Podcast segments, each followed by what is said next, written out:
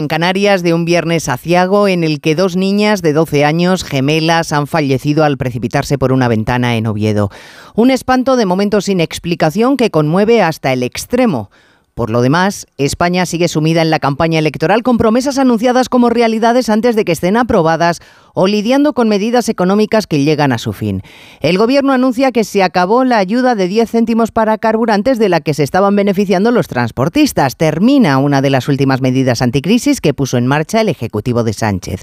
¿De qué pasa con la rebaja del IVA de algunos alimentos? No sabemos aún nada. Desconocemos si entran también dentro de ese paquete de ayudas que Europa supuestamente quiere que vayan desapareciendo. No en vano, el CIS de Tezanos ha dicho esta semana que 7 de cada 10 españoles está contento o muy contento con su situación económica.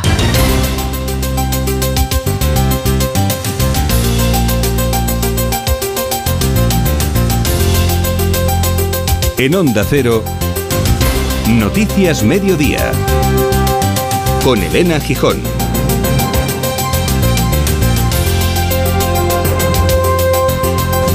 Buenas tardes.